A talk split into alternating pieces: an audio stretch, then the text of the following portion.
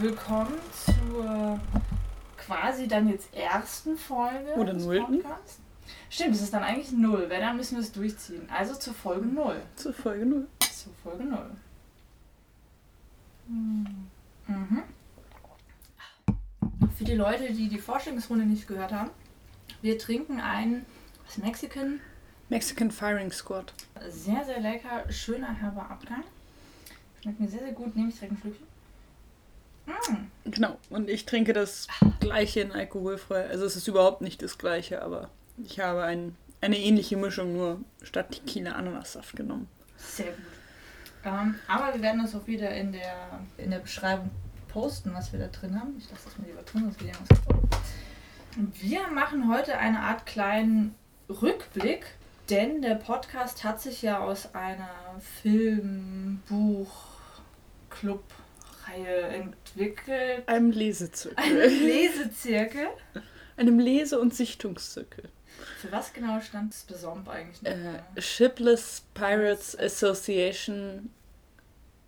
Äh, nee, Shipless Pirates Appreciation Society of Medial Products. Ah, und dann hatten wir noch das Sternchen dran. Genau, Fueled by Alcohol oder so. Nee, Fueled by Drinks. nee, fueled by. Äh, ähm, hier. Nee. Rum? Hedonistischen Nihilismen. Ah, stimmt. Nihilismus. Ah. ah, wir hatten Ja. das mal so. Äh, Wir hatten da mal einen ganz ausgefuchsten Namen. Also, Shipless Pirate Appreciation Society of Medial Products, äh, fueled by hedonistic nihilism. Großartig. Ja. Also das äh, fasst uns ganz gut zusammen.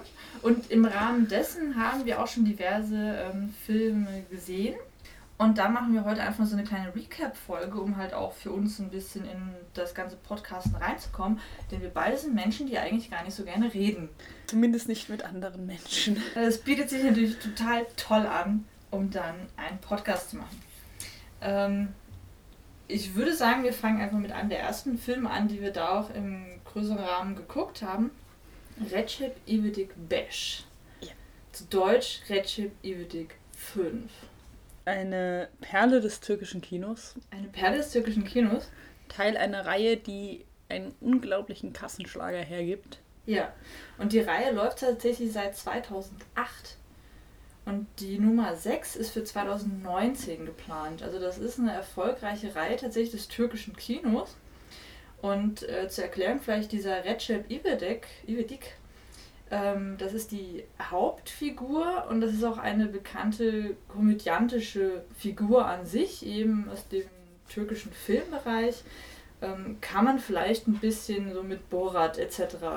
vergleichen. Also diesen ganzen ähm, eher so ländliches Milieu kommt jetzt irgendwie quasi in die städtische Zivilisation etc. und findet sich da aufgrund Naivität, kulturellem Background nicht so zurecht. Also dieses typische Spiel mit, ich kenne irgendwie die Normen nicht, ich weiß nicht genau, was das ist etc., was man halt schon ziemlich oft gesehen hat und was ja vom humoristischen Background her eine sehr bekannte Art ist, um eben Witze zu erzeugen, würde ich mal sagen.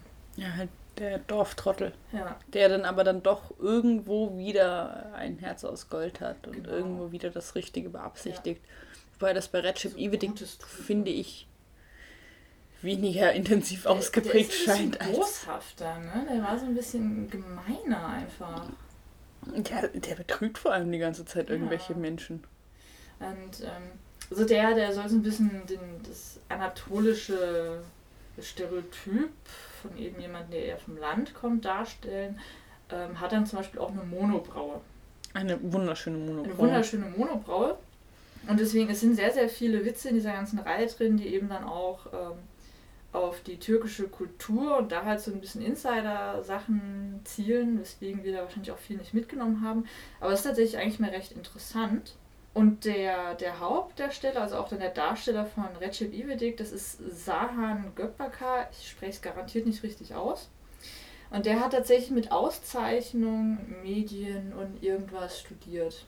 Ach, Medien und Musik war es. Ein Studienkollege. Ja, also tatsächlich auch äh, einer der Besten des Jahrgangs. Und er macht halt diese Reihe, der ist als Komiker immer auch bekannt. Und sein, ich glaube, es ist der Bruder. Ich konnte es nicht ganz sicher ähm, feststellen, aber ist auf jeden Fall auch mit geringem Unterschied auch in Izmir geboren. Togan Gökbakar, der hat dann auch Regie geführt.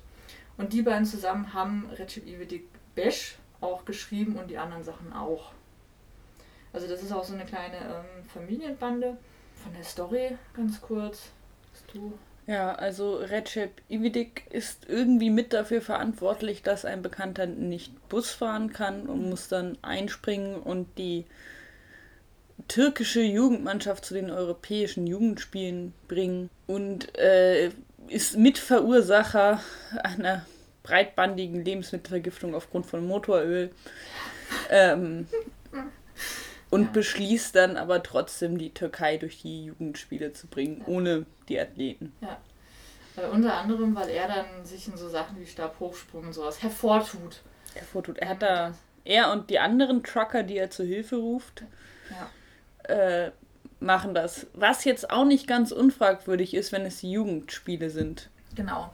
Und da war dann ja auch, also diese typischen Witze von wegen so, ja, ja, wir sind alles Jugendliche, ey, du siehst doch älter aus. Was? Also, ja. Das haben sie auch gleich nochmal genutzt. Und ähm, weswegen natürlich der Hintergrund der europäischen Jugendspiele da ganz interessant dann war und wahrscheinlich auch gewählt wurde als Setting, ist natürlich, dass man mit extrem vielen Stereotypen arbeiten konnte.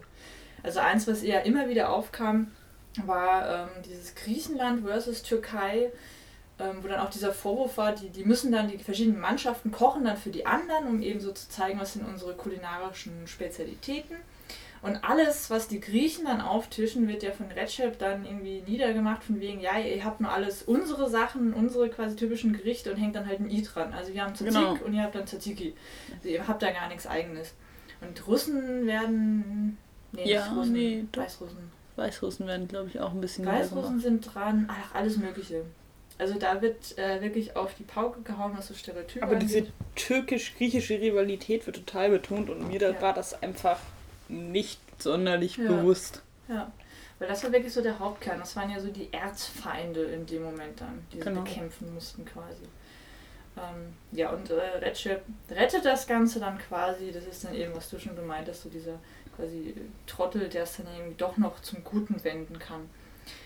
Ich fand den besser, als ich äh, erst befürchtet habe.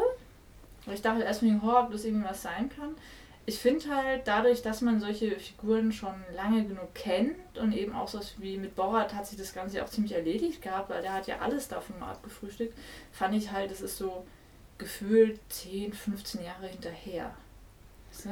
Ja, schon. Also das hat so dieses, zum einen Borat und auch sonst diese Bully-Herbig-Komik aus ja. irgendwie es sind ein paar Witze dabei und so eine Rivalität, aber es kommt natürlich trotzdem verlässlich alle fünf Minuten ein Pipi-Kaka-Witz damit. Ja, damit auch alles. Damit auch alle lachen, damit auch die Kinder lachen. Ja. Und äh, ja, ich hatte auch Schlimmeres erwartet. Ja. Ich habe, also wir haben den äh, in einem Kino gesehen, in dem wir gefühlt die einzige Gruppe aus nicht türkischsprachigen Leuten ja. waren, im Original mit deutschen Untertiteln halt. Und zum Teil haben die gelacht an Stellen, wo ich die Komik nicht verstanden habe. Ja. Da war auch das eine mit, mit dem Cousin oder so, wo der das ihm mehrfach gesagt hat, irgendwas mit da irgendwas. Irgend so ein Familienehre-Ding. Ich habe bis heute nicht gerafft, was der Witz war. Ich glaube, dass der Vater ihn dann aus der Familie schmeißt, sowas. Ja, aber so ganz. Also, also ein paar Sachen nimmt man äh, nicht mit, wenn man eben genau diese diese Referenzen dann eben nicht so versteht, aber die allgemeinen Witze funktionieren halt, weil da ist Humor dann doch ziemlich übertragbar. Und er ist wirklich nicht äh, so schlecht. Kann man mal sagen. Nee, also ist jetzt nicht so ein Meilenstein, aber ist okay. Ja. Also wir haben uns gut unterhalten gefühlt. Für so einen Film, für, ja. für so eine Komödie aus einer Reihe. Ja. ja. War doch ganz amüsant. War auf jeden Fall in Ordnung. Dann äh, den nächsten, den wir gesehen haben, den haben wahrscheinlich auch einige gesehen, mussten ihn sehen oder was auch immer. Beauty and the Beast. Ja. Beauty and the Beast. Ähm, von, äh, ach nee, Regisseur habe ich mir jetzt gar nicht aufgeschrieben, ist auch nicht wirklich so relevant, also da war jetzt nichts dabei, was ich irgendwie so groß kannte.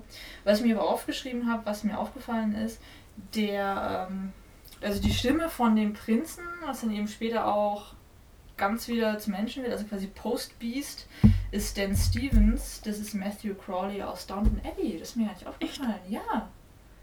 Auch der Schauspieler? Ja, ja, das ist mir nicht aufgefallen. Ich habe nee. den nicht erkannt. Gut, er ist eh nur dann kurz ganz am Ende, so, habe ich nicht erkannt. Aber gut, ich bin da eh manchmal schlecht. Und natürlich ansonsten die großartige Emma Thompson. Ja. Die ich einfach sehr, sehr mag, die es auch wirklich gemacht hat, finde ich. Und die ja größtenteils auch selbst gesungen hat. Was Watson. geil ist. Äh, ja, ich dachte gerade schon Emma so. Thompson. Ich weiß Emma so Thompson. So, äh, ja. Äh, Moment, Emma Watson, genau, Emma Watson. Ja, die war großartig und sehr schön. Und äh, mir ist nochmal aufgefallen, davor oder auch einer der Gründe, dass wir da reingegangen sind, war ja, dass es in Russland als Propaganda verboten wurde und diese eine texanische Drive-In sich geweigert, äh, also das Drive-In-Kino, sich geweigert hat, ähm, das zu zeigen. Ja. Und es schon im Vorhinein, also bevor wir den gesehen haben, eine riesige Diskussion gab, ob der Film jetzt pro oder anti-queer wäre oder irgendwas. Und wir dann drin waren und uns gefragt haben, was der Skandal war. Ja, also ich glaube auch vom Marketing her haben sie nochmal sehr von dieser ganzen hitzigen Debatte profitiert. Und du hast es dann am Ende sehr, sehr schön zusammengefasst, als wir raus sind es war viel zu wenig, als dass Disney irgendwas hätte behaupten können, von wegen, wir haben jetzt endlich unsere quasi openly gay Scene. Äh, die haben Und gesagt, sie hätten ja. äh, im, in, im ersten Langspielfilm einen openly gay Character. Und der war aber weniger openly gay als die ganzen ja. schwul angehaucht oder lesbisch angehauchten Sidekicks aus den letzten Filmen. Ja. Und der eine Moment, wo es diese große Dramatik gab, war halt das beim Schlusslied, wo jeder seinen Partner fürs Leben gefunden haben. Gastons Lakai, mhm. der ihn schon sehr bewundert, auf sehr ja, viele Weisen. Ja. ihm so in die Arme gewirbelt wird und sie sich dann angucken. Aber das wird auch eher als komisches Moment genutzt. Ja. Und irgendwie schon, es wird schon suggeriert, dass da was ist, aber es ist jetzt nicht so, dass sie äh, Arm in Arm dem Sonnenuntergang entgegenspringen. Ja, der hat auch dann den einen von den ähm Dorfleuten, die das Castle, das Schloss hier gestürmt haben. Der, das war doch dann auch die Figur, die von der, ähm, die dann am Ende auch von einer recht bekannten Schauspielerin gespielt wurde. Oder dieser Schrank. Da ist doch der eine von diesen aufgebrachten Bürgern, von diesen Wutbürgern, ist doch dann in den Schrank rein und kam dann in so femininen. Genau, und ist dann in zurück. einem Kleid raus. Genau, da wurde das schon so angedeutet und die beiden haben sich dann am Ende zu einem Mini-Tanz. Also echt, die sind quasi mal kurz dann durch das Bild gehuscht, haben sie an ihm gefunden. Und das hat eben Disney als Aufhänger genommen, zu sagen, so, oh, wir haben jetzt endlich auch mal jemanden, der gay ist. Nee, aber sie hatten tatsächlich Gastors Lakai. Genau, es war der, genau. der Lakai und eben diese Figur. Die, die beiden haben sich getroffen. Ja, genau. Und das war eh Stimmt, er, hat gar nicht, er ist gar nicht bei Gaston im, im Arm gelandet, sondern bei nee. diesem genau, Typen, der aus Gast, dem Schloss Weil das habe ich mir ja noch gedacht, also Gaston dann wirklich zu nehmen, von wegen, in Wirklichkeit ist der ja auch ähm, vielleicht nicht heterosexuell, vielleicht bi, sondern tatsächlich auch äh, homosexuell. Sowas irgendwie zu machen, hätte ich noch spannend gefunden, aber sowas halt auch, wenn ihm einfach irgendeinen von den Wutbürgern und gut ist. Ja, natürlich. Halt damit es keine Hauptfigur ist. Nee. Also ne, damit es eine Nebenfigur ist ja. mit einer, mit einem Statisten. Ja, also das fand ich dann halt auch schwach und halt auch, dass es da, wenn man das dann eben berücksichtigt, dass es im Grunde genommen nur so eine Anspielung dann doch wieder auch am Ende nur war, weil ich meine, zwei Männer, die tanzen, heißt nicht, dass sie automatisch homosexuell sind.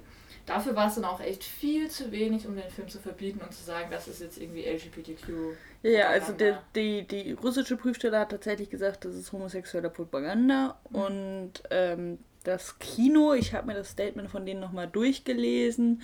Das sind halt so. Bibelleute, die ja. äh, auch nichts zeigen, wo geflucht wird oder so. Und die haben halt gesagt, okay. ja, wir zeigen nichts, was unsere fünfjährigen Kinder nicht sehen sollen. Und die Bibel sagt, das soll nicht so sein. Also da ging es gar nicht darum, dass der Film schwul ist, sondern dass zwei Männer miteinander tanzen war wohl genug, um mhm.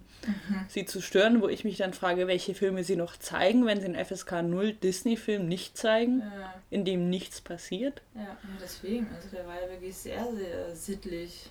So also hätten sie jetzt gesagt, es ist unsittlich, dass eine Frau sich in ein Tier verliebt, das hätte ich verstanden. Bestiality ist vollkommen in Ordnung, ne? Äh, Bestiality, das ist sowieso was ganz anderes. Noah und der Wahl. Ja, genau, das hat eine alte Tradition, ja, das ist vollkommen in Ordnung. Ähm, Ich fand schön, dass die Bibliothek den Ausschlag gegeben hat. Genau das habe ich mir auch aufgeschrieben. Die Bibliothek entscheidet, ja, die Größe der Bibliothek. Und ähm, also im Grunde, ich finde den Film tatsächlich eigentlich gut. Also Ja. für eine Realverfilmung von eben so einem alten Disney-Klassiker, weil Beauty and the Beast damals als eben äh, Animation ähm, hat ja durchaus einen absoluten Kultwert, ist ja auch sehr schön gemacht, ähm, gerade vom Soundtrack und so. Ja, auch bis heute einer der immer noch am besten bewertetsten. Von daher fand ich es eine gute und auch würdige Realverfilmung mal, weil normalerweise gehen die ja doch gerne mal in die Hose. Und genau dieses Ding von wegen, sie war dann ein bisschen zurückhaltend, sobald sie aber diese gigantische Bibliothek sieht, die ich bis heute auch mega geil finde. Ich fand es schon damals in der Animation, auch heute finde ich echt immer noch geil, dass sie da sich plötzlich denkt, oh, vielleicht ist er ja doch nicht so schlecht, ist schon irgendwie witzig. Aber im Endeffekt ist es halt trotzdem immer noch so ein komischer Beigeschmack, weil Belle ist halt wunderschön, intelligent, eigenständig. Und das muss man quasi alles sein, damit man als Frau dann so ernst genommen wird. Und das Beast ist am Anfang einfach mal super abusive.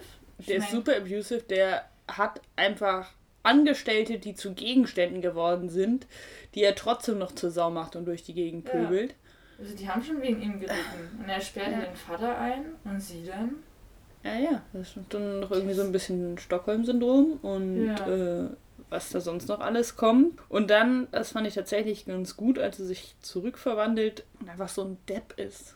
Ja, das war so, so ein bisschen. Und so dieses naive, naiv, leicht Ja. Tarzan-mäßige, ich tapse hier so Ja. rum Ding hat, wo man sich dachte, ja, genau das ist gut. Der soll Ja, jetzt nicht ja, so der, der. Beste und der Geilste sein, der soll jetzt hier ein bisschen durch die Gegend stolpern. Ja.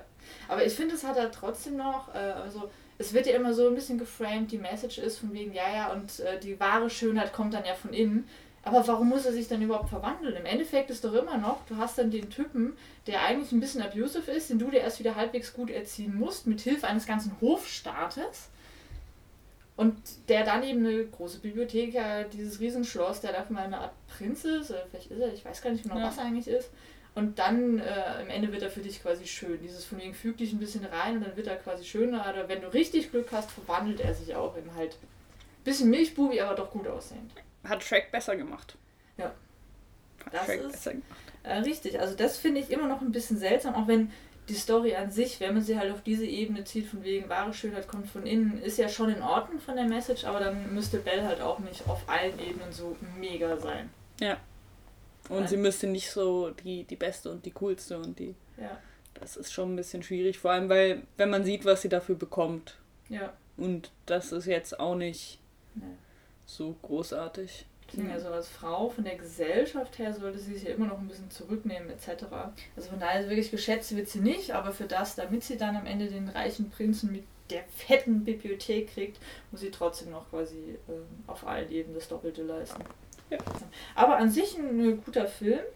Ähm, schöner Soundtrack auch wieder, also bis auf das eine Lied, wo er dann so ähm, singt, dann da, wo er sie quasi verliert. Das war vielleicht ein bisschen arg getragen, aber ansonsten auch wieder schön gemachter Soundtrack, fand ich. Ja, also ich war ja tatsächlich Genau. etwas schockiert, als wir da drin saßen und mir klar geworden ist, nachdem die ersten zehn Minuten nur gesungen wird, dass es Ja. ja ein Disney-Film ist und Ja. ein Musical.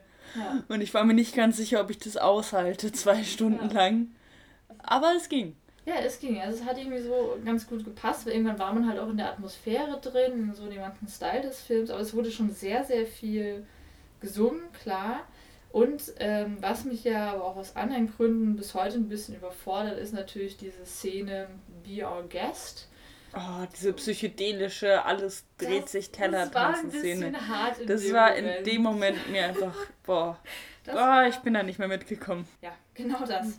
Äh, nee, aber ansonsten, der war eigentlich wirklich ganz gut. Halt auch eine schöne Unterhaltung. Wir haben tatsächlich auch 3D gesehen. Wir haben uns ja die volle Dröhnung gegeben. Ja, stimmt, wir haben da schön 17 Euro für geblecht oder so, Ja. so mit 3D und Längenzuschlag und Ja. allem.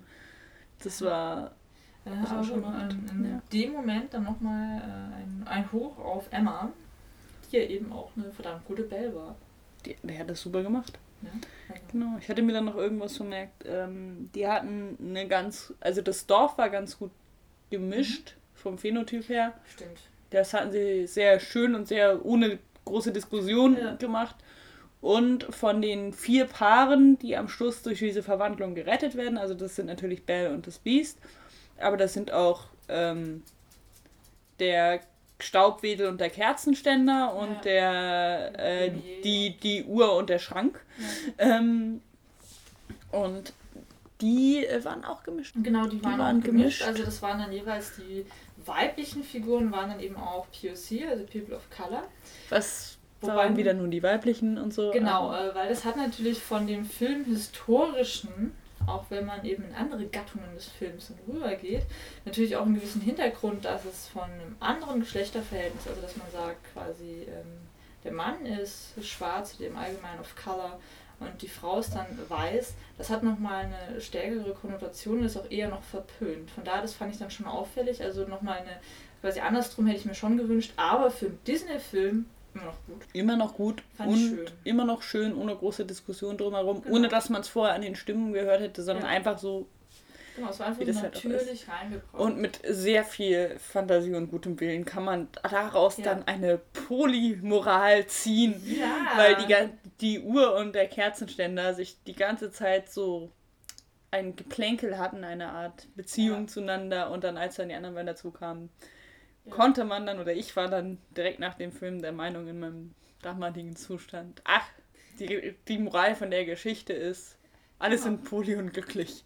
Doch, ich hatte das Gefühl auch ein bisschen, weil die alle so arg verbunden waren und das auch nie so wirklich auf eine sehr sexualisierte Ebene. Also außer bei ähm, dem Staubwedel und Lumière, die hatten ja schon immer sowas eindeutig, weil sie auch in diesem französischen ja, Ding gespielt genau, haben. Genau, eben, aber das war halt das Französische, das leicht genau, überzogene. Eher so, eher so dieses Mating an sich dann, Dating und Mating. Aber ansonsten fand ich auch, die hatten alle so eine recht innige und auch ähm, recht intime Beziehung. Von daher, also wenn man will, kann man da sicher auch was in die Richtung. Also das war eine deutlichere Nachricht als die angeblich das stimmt. homosexuelle Beziehung. Das, das stimmt. Das stimmt. Dafür sehe ich da mehr Beweggründe. Ja. Da war ich auch ein bisschen enttäuscht. Äh, enttäuscht war ich dann auch von unserem nächsten Film, Spider-Man Homecoming. Oh Gott. Das war wenn man, wenn man vorher gewarnt wird und Leute einem sagen, geh da nicht rein auf den Filmgeschmack, wenn was gibt und man so sagt, ach nee, komm, ich erwarte doch nichts. Und äh, ich war in Red Chap Evil Bash und ich war in Beauty und Beast und irgendwie, ja. das wird schon irgendwie bocken, geht ja auch mit den richtigen Leuten rein und Dinge können ja auch lustig sein, wenn sie schlecht sind. Und dann geht man in Spider-Man Homecoming irgendwann war es halt dann nicht mehr lustig, auch wenn wir es noch recht lange mit Humor genommen haben. Das Positive auch mal vielleicht wieder Verreck, äh, Verreck, genau. Verrecke. Verreck. Äh, Tom Holland, der Spider-Man gespielt hat, der hat es gut gemacht. Ich fand, der hat echt, echt eine richtig gute Performance gemacht. Also vom ja. Schauspiel her habe ich da gar nichts an ihm zu meckern. Ich finde, der hat genau diesen jungen Spider-Man, diesen Ich will die Welt entdecken Spider-Man, diesen Ich freue mich noch darauf, auch Superheld zu sein. Spider-Man eigentlich gut umgesetzt und Michael Keaton als Vulture fand ich auch gut. Wobei der mhm. eh einfach ein guter Schauspieler ist. Ja. Und äh, bei, bei Spider-Man, das hat auch einfach gepasst vom Schauspieler her. Und ja. das hat. Es ist ja jetzt der dritte ja, genau. Spider-Man und ich finde, das ist der Schauspieler, ja. der am besten zu dem Spider-Man, den er verkörpert, das waren ja immer unterschiedliche, äh, der am besten dazu passt, wo das am meisten Sinn macht. Würde ich auch sagen. Also als Figur an sich fand ich ihn gut umgesetzt. Also das, das hat mir schon gefallen was für mich dann halt echt hart war, man muss dazu vielleicht auch sagen, dass ich äh, einfach gar kein Spider-Man-Fan bin. Dass ich ähm, die Figur einfach nie so arg interessant fand, dass ich auch die Vorgängerfilme nicht so geil fand. Ich, das Spannendste für mich wäre noch Venom. Die, die ja. Figur fand ich ja immer ganz gut. Ähm, von daher, ich bin da eh nicht so drin. Also ich bin da auch biased, muss ich auch ganz klar zugeben. Aber ich fand vor allem die Story so super lame also wenn man jetzt mal Anfang davon vergleicht mit eben dann ähm, Ende des Films, also dieses typische Ding, erstmal so das so als quasi kleiner Lackmustest machen, wie es heißt, um reinzugucken, so äh, was hat sich eigentlich ergeben. Im Grunde genommen hat Spider-Man nicht wirklich irgendwas gelernt. Er hat anfangen wollen, ein Superheld zu sein. Irgendwie war er ja von Iron Man dann auch unter die Fittiche genommen, hat von dem aber ja nichts mitbekommen. Hat das zweimal irgendwie ähm, ein bisschen was versucht, das hat so, so beim ersten Mal nicht geklappt, wo er nicht wirklich so viel dafür konnte, fand ich. Beim zweiten Mal hat es geklappt und dann ist er plötzlich, das war dann irgendwie in Ordnung. Und also dann wurde er ja auch so halb angenommen. Ja. Hat es dann aber doch nicht gewollt. So. Das, ja. Also es war nur war, eine persönliche Entwicklung bei ihm Abgesehen davon, dass es alles sehr, sehr fragwürdig ist, weil äh, ja. in diesem Universum Iron Man ihn in Civil War äh, dazu genutzt hat, also ja. sich den jungen Mutanten da oder den jungen durch einen Spinnenbiss mutierten ja. Kerl genommen hat, der eindeutig noch minderjährig ist, was auch so gesagt wird, den dann in einem Kampf zwischen Superhelden instrumentalisiert und ihn danach komplett allein lässt. Das ist im Prinzip ein Kindersoldat, ja. der irgendwie gemerkt hat, jetzt kann er kämpfen, der auch Waffen und Kräfte hat, die ja. darüber hinausgehen, was ein normales Kind hat und quasi in einem Battle zumindest war. Der jetzt überhaupt keine Unterstützung mehr hat, mit, mit seinen Bezugspersonen darüber nicht sprechen kann oder darf und äh, da fröhlich durch New York hüpft und irgendwelche Überfälle aufhält, aus, weil er halt sonst nicht weiß, was mit sich zu tun hat und nicht mal darin Unterstützung erhält. Ja. Und das halt, ist sehr daneben. Das, das fand ich irgendwie auch so, so seltsam, weil im Grunde genommen, er hat ja wirklich versucht, was zu machen. Er hat dann eben ähm, das ja auch aufgedeckt, dass eben dieser ganze ja, sehr gefährliche Waffenhandel auch läuft. Er wurde ignoriert, gesagt von, reiß dich mal zusammen, mach irgendwie das nicht mal, das ist über dein Niveau etc. Er wurde ja auch überhaupt gar nicht ernst genommen. Und dann beim zweiten Kampf irgendwie gegen Vulture hat es dann geklappt und plötzlich so, oh ja super, jetzt können wir ihn ja doch aufnehmen. Also Iron Man war auch einfach mal ein arroganter, berechnender Sack. Und ich finde die Szene, ähm, also am Ende, wo dann Spider-Man quasi seinen Anzug bekommt und die schon irgendwie so eine Pressekonferenz vorbereitet haben und er dann sagt, nee, weißt du was, das ist doch nicht für mich, ich möchte mich quasi tatsächlich erstmal selbst finden in meiner Superheldenrolle, also wo er viel erwachsener in dem Moment dann schon ist allein diese Szene, wo sie dann sagen, oh ja, dann lenken wir die Leute mit unserer Verlobung ab, das hat alles, finde ich, über diese Figur Iron Man zusammengefasst. Ja. Das fand ich wiederum auch gut, dass der, der ist ein Arschloch. Ja, das der ist auch ein Arschloch und das ist in den, das wurde da auch mal schonungslos gezeigt und der ja. war halt jetzt nicht nur der große, geile Superheld, ja. der den unter die Fittiche nimmt. Genauso wie auch äh, Happy, also der Fahrer, mhm. sich daneben benommen haben, wie mhm. da keiner auch nur irgendwie drauf gehört hat. Aber das ist schon irgendwo eine fragwürdige Aussage, wenn der ja. junge Superheld, also statt dann die ursprüngliche Motivation zu haben, oh Gott, mein Onkel ist gestorben und ich wäre dran schuld und ich habe jetzt Schuldgefühle und muss irgendwie ja. den Mörder meines Onkels finden. Äh, stattdessen ist es jetzt so ein, ja, ich habe Superkräfte, will irgendwas Gutes damit machen, aber habe keine Möglichkeit, das irgendwie, obwohl Leute, Erwachsene das wissen, mhm. mich darum zu kümmern. Also dieses, das, dass die Erwachsenen nicht auf ihn hören, dass er denen ja. komplett egal ist. Ja. Das ist schon fragwürdig. Und halt dieses äh, Iron Man und halt die gesamte Organisation dann ja geht quasi in die Mentorenrolle aber nimmt sie dann überhaupt nicht wahr und die Verantwortung damit dann halt auch nicht. Und genau dieses ganze Ding mit dem Verantwortung, also Great Responsibility, ist ja so ein typisches Spider-Man-Motiv. Ja, ja. Und da haben quasi diese Riegen ihn vollkommen allein gelassen. Und das fand ich schön symbolisiert in diesem Anzug, den er kriegt. Dieser zweite Anzug von ihm Stark, der ist dann ja super, te super Technologie vollgepackt, kann ja quasi alles. Und es ist quasi dieses Ding, ja, du hast den Babymodus drin, weil wir es dir nicht zutrauen, aber keiner unterstützt dich halt auch mal darin, dass wir irgendwie mit dir Training machen oder sonst was, dass du die Funktion halt nach und nach freischaltest und wegen, die sind halt da, aber weißt du was, vielleicht ein no, und dann musst du deinen Ethnic Sidekick dazu kriegen, ja. dir das frei zu hacken. Ja. Das, also, das ist schwierig. Genau diese Beziehung und wie quasi mit diesem jungen potenziellen Superhelden umgegangen wird, fand ich gut in dem Anzug quasi an sich symbolisiert. Aber halt ziemlich enttäuschend, dass da nicht drauf eingegangen wurde, weil genau das ja eigentlich auch eine gute Triebkraft hätte sein können für die, äh, für die Entwicklung und für die Figurenzeichnung von Spider-Man. Ja. Und da habe ich mich immer dann gewundert, im Grunde genommen hätte sich da eher angeboten, dass er sogar vielleicht böse wird, weil es ihm dann alles nicht passt, weil er sich dann allein gelassen fühlt, dass so ein bisschen so eine Teenage-Ängstin oder sowas reinkommt. Und da wurde nicht so, warum bleibt er denn jetzt eigentlich gut, auch ein bisschen mal besprochen. Also das war ein bisschen seltsam. Was ist denn überhaupt seine Motivation? Außer, ja. dass er halt diesen einen Waffenhandel so halb, also den äh, Waffenhandel mitbekommt, versucht zu verhindern, halb verbockt, dass dann irgendwie zufällig noch der, der Vater von seiner angebeteten Schrägstrich mhm. Freundin ist. Was wiederum ganz interessant war, weil der Bösewicht hier wenigstens anders als der erste, äh, also anders als Goblin, ja. hatte der hier jetzt eine anständige Origin Story, eine anständige Motivation. Das hat irgendwie Sinn ergeben. Ja. Also nicht richtig, aber so halbwegs und irgendwie war, war diese, diese Wut im Gegner klar, aber ja.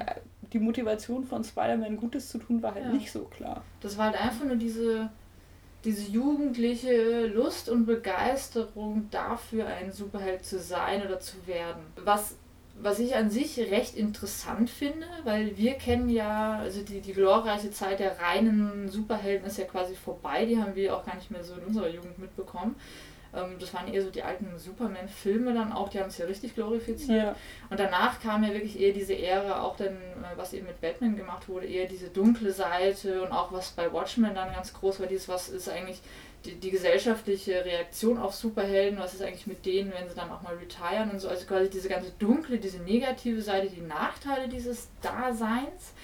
Das ist ja eigentlich das mittlerweile normal, auch diese quasi Bürde des Superheldenseins, dass es eine Last ist auch eher. Und er hatte ja, obwohl sein Motiv ja auch immer dieses with great responsibility, äh, nee, with, great, with great power, so rum ist es. Genau. Great responsibility. Nee, nicht mit großer Verantwortung kommt hier immer. Das wäre schön. Mal, schön wär's. Schön genau, also, obwohl das ja so sein, äh, sein Leitspruch immer ist von der Figur Spider-Man, hatte er in dem Film ja wirklich diese reine jugendliche Freude daran. Ich habe das jetzt und ich will daraus was machen. Das hat auch beim Zugucken manchmal echt das Spaß hat, gemacht, ja, weil der halt genau. dann genau diese Reaktion hatte, was halt auch einen ja. der Motivation ich ist, überhaupt jetzt. in solche Filme zu gehen. Ja. Boah, geil, da explodiert was. Genau. Cool. Genau, und Krass. diese Freude hatte er. Aber da hast du vollkommen recht, es trägt halt nicht als Hauptmotivation. Im Endeffekt fragst du ihn doch so, das treibt ihn jetzt an, das macht ihn jetzt aus. Also ich meine, als dann seine, seine Klasse in Gefahr ist, dass er sich darum kümmert, das ist klar. klar Wenn jemand, ja. den er kennt, in Gefahr ist, okay. Ja. Dass er ein bisschen durch die Gegend hüpft und Fahrraddiebstähle aufklärt, okay. Aber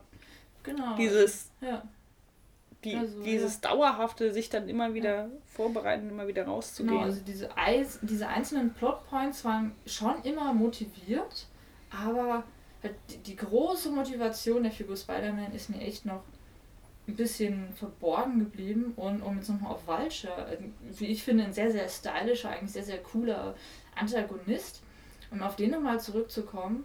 Im Grunde genommen war seine Story, er hat einfach nur aus den Abfällen von eben solchen Kämpfen Geld mit seiner Truppe gemacht. Dann kam eben die Regierung mit Unterstützung von quasi einer Stark. -Company. Genau, also dann kam Shield der war bei so einem Abrissunternehmen und die haben halt gesagt, weil da äh, gefährliche Alien-Materialien drin sind, ja. ähm, sammeln sie das jetzt ein und haben ihn aus dem Geschäft geschmissen. Und haben ihn aus dem Geschäft geschmissen und das aber auch auf eine sehr bösartige Art und Weise und ohne Abfindung und ohne ja. irgendwas. Und das hat dann aber schon dafür gereicht, dass er dann zack äh, im nächsten Moment quasi äh, illegal nur noch Machenschaften hat, quasi so eine Art Ja, das war ja fünf Jahre wird. später dann. Ja, aber trotzdem, das ist irgendwie so an sich, deswegen wirst du doch nicht gleich irgendwie zu, zum quasi Waffenmafia-Typen. Deswegen ist nee, kein Waffenhändler. Also ich fand Michael Keaton hat dafür, dass ich meine, klar, man kann sich das irgendwie so zusammenreimen, wie das dazu kam, aber dafür, dass er dann so krass böse war, hat es von der Figur nicht gereicht, aber ich fand Michael Keaton hat dafür echt immer noch viel rausgeholt.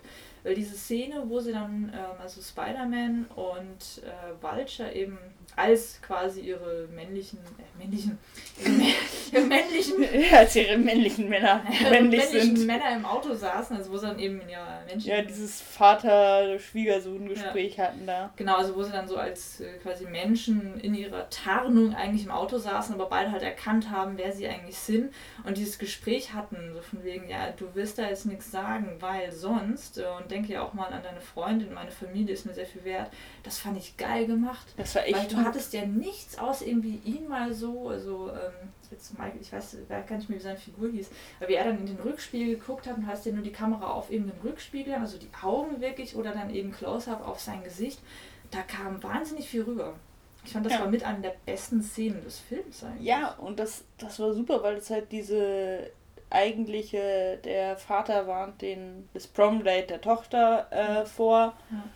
oder warnt es ja. und, und intimidated ist und ja. das zusätzlich zu diesem, sie haben beide erkannt, dass sie Widersacher sind und miteinander gekämpft haben und versucht haben, einander umzubringen. Also zumindest Vulture hat ja probiert, Spider-Man zu töten. Ja. Äh, die Meta-Ebene war super eingeflossen. Also das fand ich echt eine gute Szene. Was ich dann weniger gut fand, ich hatte zwei oder dreimal hatte ich das sichere Gefühl, als ist der Film vorbei. Und er hat nicht aufgehört. Er hat nicht aufgehört. Und vor, vor allem, also das war bestimmt eine Dreiviertelstunde mindestens nach dem letzten Ende. Und da kam nichts Neues, nichts, was den Film besser gemacht hat. Und man hatte das Gefühl, ja. also wenn man das dreimal am Stück hat, dass man denkt, ist der Film vorbei, bitte lass den Film vorbei sein, ja. ich will nach Hause, warum ist er noch nicht vorbei? dann, dann soll der Film einfach vorbei sein. Ja, das, das hat mich echt nichts. gestört. Der war, der war viel zu lang. Der ist auch in der zweiten Hälfte oder vor allem im letzten Drittel ist quasi nichts Spannendes mehr passiert. Es gab so diesen Showdown, der viel zu lange gedauert hat. Ja. Die ganzen Build-up-Szenen dazu haben viel zu lange gedauert. Die Leute hocken ja schon zwei Stunden in dem Film drin, die wissen ja, was jetzt passiert. Und das, äh, ich fand ihn insgesamt auch zu sehr ausbuchstabiert. Also er war ein bisschen redundant, hat alles sehr, sehr ausführlich gezeigt, hat sich nicht wirklich auf die Polysemie auch des Films an sich ein bisschen verlassen, sondern wollte alles klar machen. Äh, Was am deutlichsten wurde in dieser dämlichen Szene, so er hat jetzt so seine, seine Maske da so halb vom Gesicht gerissen und guckt dann in diese Pfütze und sieht sich selbst in der Reflexion. Und jeder denkt schon, ja, ist klar, was gemeint ist. Wir packen auch das Voice-Over von Stark drüber. Wir lassen es nochmal sagen. So, ja, okay. Also, Oh ja, oh, diese Pfütze, das war unnötig. das war so, das war wirklich over the top. Also er war sehr ausbuchstabiert, redundant. Ich habe ihn nicht genossen. Er hatte zwischendrin gute Szenen auf jeden Fall. Man hätte ihn aber echt runterschneiden können.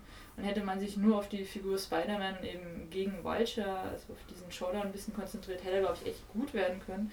Aber so war mir da zu viel drumherum, was nichts gebracht Auch wieder hat. positiv allerdings hier. Ähm, okay, der Ethnic Sidekick war Standard, fand ich nicht so gut. Aber Flash, der Widersacher von ihm in der Schule, Stimmt. war nicht mehr diese, naja, arisch-amerikanische, eurasische Figur von dem großen blonden Quarterback, sondern es war halt ein dunkelhäutiger Nerd. Das stimmt, das war so ganz nett. Also da haben sie so ein paar Sachen gut zurückgenommen und auch wieder auf eine charmante Highschool-Ebene. So Aber wenn da halt da nichts kommt, dann kommt Ja, genau. nix. Also äh, sie haben halt, glaube ich, zu viele andere Sachen nur mit reinfließen lassen, weil natürlich sie wollen ihr ganzes Universe dann vermarkten und haben das aber wirklich auf Kosten einer potenziell guten Figurentwicklung von eben äh, Spider-Man an sich, als jetzt eben auch mal, wie ich finde, ansprechendere Figur als in den Reihen davor und eben einem sehr, sehr guten potenziellen Pro äh, Antagonisten gemacht. Also sie haben das ein bisschen verschenkt zugunsten einer ansonsten unnötig aufgeblasenen Pseudo-Story. Ja, Okay, aber- der, ja. ach, das war irgendwie. Und diese Ja. Komik, also klar, Spider-Man hat so einen Humor und der hat den auch zum Teil in den Comics und es funktioniert auch ganz gut. Ja. Aber es war trotzdem manchmal ein bisschen zu bemüht und ein bisschen Ja. zu doll und dafür ist Deadpool noch nicht lang genug her. Also das war jetzt Ja. keine Kopie oder so, aber gerade das Poster Ja, und so das Poster dachte ich wirklich, das wäre das Deadpool-Poster. ja. Also da hätten sie sich ein bisschen distanziert. Also klar von der Comic-Geschichte, das hast du mir dann ja auch so ein bisschen erzählt, du bist ja mehr drin. Ähm, macht das Ganze schon Sinn, aber richtig. Wir haben mal von der Filmaufstellung her gerade Deadpool gehabt. Wird auch der zweite Jahr nächstes oder übernächstes Jahr rauskommt. Sehr, sehr Uh. geil. Und der war. Der war noch zu nah. Da war dann der Vergleich der beiden Figuren zu nahe gelegt. Ja, dadurch. und vor allem einfach, dass das Plakat Ja. mehr oder weniger das gleiche war, dass er da auf der Brücke chillt und ähm, Ja, das muss nicht sein. Spider-Man hat, ja, in diesem Film wurden, dieser Figur wurden eine. so viele Remakes und Nachfolgen und die Leute wären so oder so reingegangen. Deswegen, also da, ja, ja, da hast du vollkommen recht. Das war nicht ganz so äh, gut gemacht. Ähm, ein Film, den wir noch geguckt haben, und damit schließen wir, glaube ich, auch aus dem potenziellen Besten mit so ein paar Abstrichen aus der Reihe, ist Baby Driver. Baby Driver! Baby Driver. Baby Driver wurde ja Will nicht super aufstehen, krass, mega gelobt im Vorgang. Äh, kurz so zu den, den Facts geschrieben und auch directed dann von Edgar Wright, der eben auch hinter Scott Pilgrim vs. The World und Shaun of the Dead und sowas steckt, also für seinen Humor auch schon wirklich sehr bekannt ist und auch für den Style auch an sich. Und es sind Leute dabei wie eben Ansel Elgott, wenn ich ihn richtig ausspreche, der eben Baby gespielt hat, Lily James, die das Love Interest gespielt hat, die fand ich hätte machen können, weil die ist eigentlich echt gut. Kevin Spacey als Bösewicht, klar, John Hamm, den man glaube ich hauptsächlich Mhm. aus Mad Men kennt, sehr gut gemacht, fand ich auch. Ich kann ihren Namen nicht aussprechen, Isa Gonzalez oder so.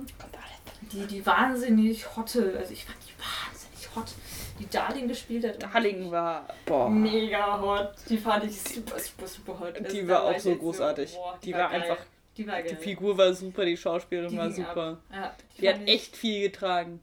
Ja, die fand ich echt, die hat mir richtig Spaß gemacht. Und dann eben äh, Jamie Foxx. Äh, alles ganz gut gemacht. der Film wurde ja deswegen im Vorfeld schon so krass auch gelobt und ein bisschen gehypt, weil er eben sehr, sehr stark und auch sehr, sehr gut mit dem Soundtrack arbeitet und sehr viel äh, Synchronisation von der Filmwelt mit dem Soundtrack auch spielt.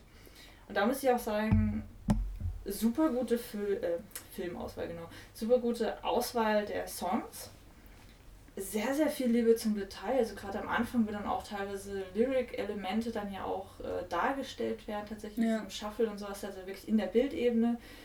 An sich geiler Einsatz der ganzen Mise en Szene, also auch wie die Figuren dann mit den Props umgehen, was ja auch dann synchron zur Musik und so ja, Vom Editing her. Die, das, das, die Musik ja. taktet den Film ja. und nicht der Film die Musik. Und das war ja. super. Das und die, die Fahrszenen, die, ja. dass es immer abgestimmt war oder manchmal auch nicht abgestimmt und dann hat man auch gesehen, dass es genau dann nicht funktioniert. Ja. Dass die Schussszenen im Musik, Takt der Musik weiterliefen, auch wenn man die Musik ja. nicht mehr gehört hat. Ja. Deswegen also vom, vom Editing her und einfach was da für ein Aufwand tatsächlich von der Planung dahinter steckt, echt, das war richtig, richtig toll. Ähm, da würde ich aber eigentlich vielleicht auch schon ähm, von quasi einem super positiven in so ein bisschen was nicht mehr ganz so Gutes, sagen wir es mal so, gehen. Und zwar, ich fand es total schön, dass eben genau die Filmwelt war ja eben so auf die Musik getaktet und was das Schöne war, das war an die Figur Baby gekoppelt. Und im Grunde genommen haben wir ihn erlebt dadurch, wie er seine Musik genießt, erlebt und darüber dann auch die Welt an sich wahrnimmt. Also ja. jeder kennt ja diesen Moment, ich habe das sehr oft mit Vögeln interessanterweise, man hört irgendwie Musik und dann sieht man eine Krähe hopsen und merkt so, hey, die ist ja irgendwie im Takt.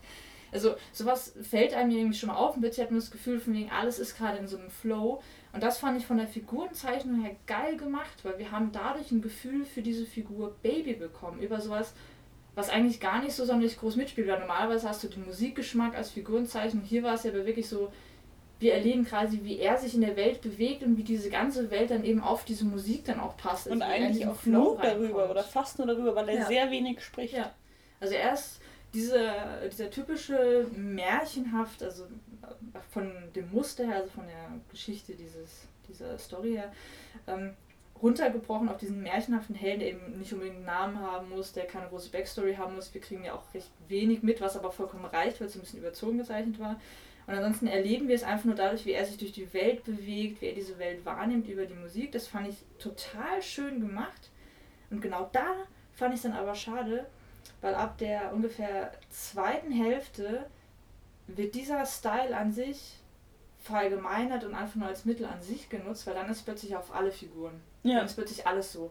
Und da hat für mich dann so ein bisschen das Moment gefehlt, wo klar war, wieso ist es jetzt so als Mittel an sich da? Weil ich, ja, und wo, wo so der Sprung von ihm zu dem anderen, ja. zu den anderen Figuren und zu ja. den anderen Sachen, zu den anderen Strängen überhaupt, ja. also wann dieser Sprung da hinkommt und weshalb er da ist und weshalb das jetzt sein muss. also das fand ich irgendwie so ein bisschen seltsam, weil da habe ich mir gedacht, okay, das war jetzt irgendwie nur um der Selbstwillen, weil es halt irgendwie ein geiler Style ist vom Film her.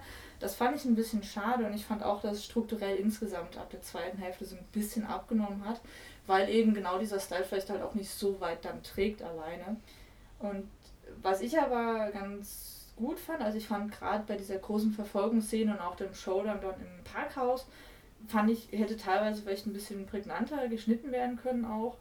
Und ich fand es aber auch gut, dass er im Grunde genommen verurteilt wird und dann mit so einem extrem ironisch überzeichnenden Ende rauskommt. Boah, das Ende war wunderbar furchtbar. Das war, ja. es war viel zu schlimm. Ja. Aber sich selbst bewusst, dass es so genau. schlimm war, diese Pastelltöne, ja. dieses Lied, dieser Sonnenuntergang, wie er da aus dem Knast rauskommt, das war, und genau das hat wieder gepasst. Genau, weil es war so Und jedes andere Ende, man hätte ihn nicht im Knast bleiben sehen wollen. Das wäre der, das wäre zu hart gewesen. Dann wollte er, dass er rauskommt. Er hat ja jetzt auch nicht so viel, also der ist so halb reingeraten in dieses ja. äh, Szenario. Er konnte da nicht raus, er wollte da raus, er hat versucht ja. auszusteigen und dann ist das Ganze immer weiter eskaliert, aber er hat an sich sich nicht viel zu Schulden kommen lassen, ja. beziehungsweise in dem Rahmen seiner Möglichkeiten versucht, wenig Schaden anzurichten. Und darum war das auch, also wäre es unfair gewesen und hätte auch sich unfair angefühlt, wenn er im Knast bleibt oder Trist da rauskommt, aber als er dann da rauskommt und sie dann in diesem ja, Hausfrauenkleidchen steht. wie sie dann da vor dem Auto stehen, dann auch dieser Regenbogen im Hintergrund. Und das fand ich aber genau aus dem Grund, weil es war ja davor so ein bisschen zurückgenommen, okay, er wird jetzt bestraft, also da kam so ein Realismus-Moment ja in diese Traumwelt rein. Und dadurch, dass es dann wieder so over the top, so extrem selbstironisch überzeichnet war, waren für mich eben auch so Douglas Sirk-Referenzen dann mhm. drin, weil der hat ja auch gerne diese kitschigen und eben sehr, sehr, in dem Moment auch sehr zynischen Enden drin.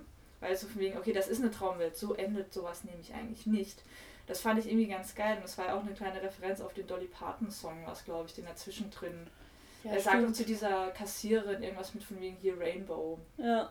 Da hast ja, du auch stimmt. Also, das, also das, das, das war kommt dann später nochmal auf. Ja. Das fand ich irgendwie schon gut gemacht. Das hat mich auch dann irgendwie so ein bisschen dann doch wieder versöhnt, weil ich genau dieses überzeichnete, ironische dann irgendwie doch irgendwie auch ganz witzig fand. Und ich glaube, das ist ein Film, der immer wieder ab jetzt äh, einen festen Platz in so Kanen haben wird. Eben genau wegen diesem total geilen Musikeinsatz, aber der nie selbst ein Klassiker wird. ich glaube, das ist ein Film, der ab jetzt immer wieder besprochen wird und immer wieder genannt wird und auch jetzt in tausend Filmanalysekursen erscheinen wird.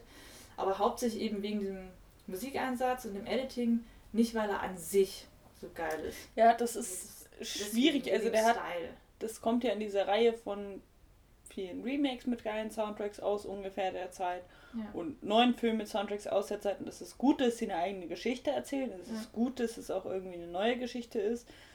Aber irgendwie ist die Musik und der Style wichtiger als der Plot. Ja. Und das ist nicht so schlimm wie bei anderen Filmen, die was ähnliches machen. Mhm. Und es funktioniert trotzdem und es ist, der, es ist genug Plot da und es macht trotzdem Spaß und das ist super. Aber wie du meinst, es wird halt deswegen kein Klassiker werden, weil die halt sehr viel sehr gut gemacht haben. Mhm. Aber immer nur, sie haben quasi immer nur eine Hälfte gerade gleichzeitig gut ja. gemacht. Sie haben geile Sound, Soundbrücken und was ja. da alles kommt und, und Übersätze von inner zu außerdiegetischer Musik mhm. und wie das wechselt. Ja, Dieser Tinnitus ist super. Das war sehr, sehr geil. Die Anfangsszene, wo dann dieses Babyface-Baby im mhm. Auto sitzt ja. und dieses Lied dieses Opening mitspricht und die Stimme überhaupt nicht ja. passt, aber er halt total synchron spricht ja. und es dauert dann ja nochmal zehn Minuten, bis wir ihn das erste Mal sprechen. Ja. Da war so viel so gut gemacht mit so viel Detailliebe, aber dann hat es an anderen Stellen halt wieder nicht ganz gereicht. Da war dann nicht genug Entwicklung da, nicht genug irgendwas. Ich glaube, er wird immer genau wegen seiner Macharten, wegen diesem Style und eben wegen, dem, wegen der Soundebene so hoch gelobt bleiben auch, aber deswegen halt. Aber nicht wegen dem anderen. Da übrigens, was ich geil fand, die Szene, wo ähm, die Figur, die von John Hamm gespielt wird, ihn dann quasi bestraft und dann eben quasi direkt neben ihm abfeuert, um ihm das Wichtigste zu nehmen, was er hat, eben sein Gehör. Ja. What the fuck? Das, das so fand gut. ich krass, das fand ich krass. Also das war. Ja, aber allein diese Liebesgeschichte geil. zwischen Darling und Buff, Buff Buffy. Nennen wir sie Buffy. und, und John Hamm. Ja. Äh, die war großartig. Ja. Das hatte dieses, dieses True Romance. Sie, sie sind irgendwie Junkies und stürzen ja. miteinander ab und bauen Scheiße, aber lieben sich und irgendwie ist diese Liebe ja. gleichzeitig irre und die schön. Das war super. Das, Es hat einfach gut funktioniert und dass er ihm dann das Gehör nimmt und irgendwie kann man es in dem Moment, also es ist krass, aber man kann es in dem Moment verstehen. Ja. Das war ein guter Moment. Also, ja, also Moment. er hatte auf jeden Fall absolut seine ähm, guten Momente, hat Spaß gemacht. Man hatte dann auch, auch ein richtig gutes Gefühl, wenn man rauskam. Also der ja. Film hat auch ein, äh, vom Viszeralen her sehr, sehr viel mitgegeben. Ich finde schön, dass er so nicht in eine bestimmte Zeit einordnbar ja. ist. Weil, also der hat einen iPod, fährt aber irgendwie, also es, es ist immer ja, so eine Mischung. Spiel Dieses Spiel damit, dass man nicht sagen kann, in welchem. Jahrzehnt genau das spielt. Und ich glaube, das führt auch dazu, dass er ganz gut altern wird, weil dann nicht klar ist, ist es jetzt aus der Zeit oder ist es jetzt die Retrowelle davon oder die ja. Retrowelle der Retrowelle. Ja, stimmt, das war auch sehr, sehr gut. Ja. Das war ganz gut. Und ich fand die äh, Waschsalon ja. Courting Scene, wo ja, sie da. Das war süß, ja. Vor allem saß ich letztens in einem Waschsalon und habe mit jemandem zu zweit Musik gehört und wir oh. mussten beide nur an diesen Film denken oh. und es war so großartig. Dann dachte ich mir, auch oh, können wir nicht Wäsche in immer nur einer Farbe haben und in diese Waschmaschinen machen. Ja. Also deswegen, er war echt gut. Er war nicht so. Eben nicht so, dass er aus sich heraus im gesamten Herrn Klassiker wird. Aber er wird auf jeden Fall wegen der sehr, sehr guten Machart, wegen der sehr großen Liebe zum Detail im quasi Vorzeigewerk für genau diese Aspekte werden und bleiben, aber halt nicht an sich. Der wird nicht in die ganz großen Ja. Reihen mit eingehen. Aber ich glaube, in der Filmanalyse und sowas werden damit demnächst hunderttausende Studenten gequält, weil das einfach ein Paradebeispiel ist, wenn man eben on-off Diegese, was Oh man ja. jetzt da erklären kann und möchte. Dafür Ja. ist er perfekt. Und dafür ist er super. Ist ja auch nicht schlimm. Man kann ihn ja auch so ja noch. Ordnung. Ich glaube auch, man kann ihn auch nochmal gucken. Ja. Man kann ihn auch nochmal gucken. Ja. Muss ja auch nicht jeder Film Klassiker werden. Ja. Es gab, ich weiß nicht, eine Bekannte von mir hat ihn total gehasst. Hm. Und ja, ich Hm. weiß nicht. Und ich habe das nicht ganz verstanden, weil für eine Actionkomödie, und irgendwo ist es eine Actionkomödie, es war eine Actionkomödie mit einem geilen Soundtrack, mit Ja. geilen Verfolgungsjacken, die, äh, wie ich dann auch erfahren habe, tatsächlich größtenteils Das ohne. Greenscreen auskamen. Ja. So, es war Live-Action. Das war geil. Dem Jungen wurde dann nochmal Schalten beigebracht und Driften. Für die das drei Szenen, wo man ihn sieht. Das muss man können. Also muss man können. Das hat also auch einen Bildungsauftrag gehabt, der Film. Ja, genau. Deswegen, er war äh, zu gut gemacht, einfach auch, als dass man ihn nicht mögen könnte. Ich fand auch, die, Schauspieler waren alle gut. Und er war auch nicht zu gefällig. Also er hat, er hat ein paar Kanten zu wenig gehabt. Das finde Ja, ich. genau, der hätte ein paar ja. Kanten mehr haben können. Da hätte Ja. noch was sein können. Aber Ja. da, also hätte er ein paar Kanten mehr, wäre mehr Solide. geblieben. Aber Ja. so ist er solide, lustig. Auf jeden äh, Fall. Kann man gut gucken. Aus der Reihe, die wir jetzt gerade besprochen haben, eh der beste. Ja, auf jeden Fall. Auf jeden Fall. Eh der, bei dem man sich Ja. dachte, gut, dadurch haben sich jetzt die drei Filme davor, die ich nicht unbedingt sehen wollte, wieder rentiert. Ja. Das ist mehr so, ja. Ähm, ja. Ja. Genau. Das war die Reihe ähm, von Filmen, die wir jetzt quasi bisher gesehen haben und die dann auch wert sind, dass man es so tatsächlich bespricht. Wir haben uns sehr viel mehr geguckt zwischendrin, aber ja. Ähm, was wir jetzt gar nicht gemacht haben, äh, sind die Raubzüge. Die Oh. Empfehlungen. Gar nicht gemacht. Ich gemacht. Das muss aber auch eine Pause machen. Mach mal Pause.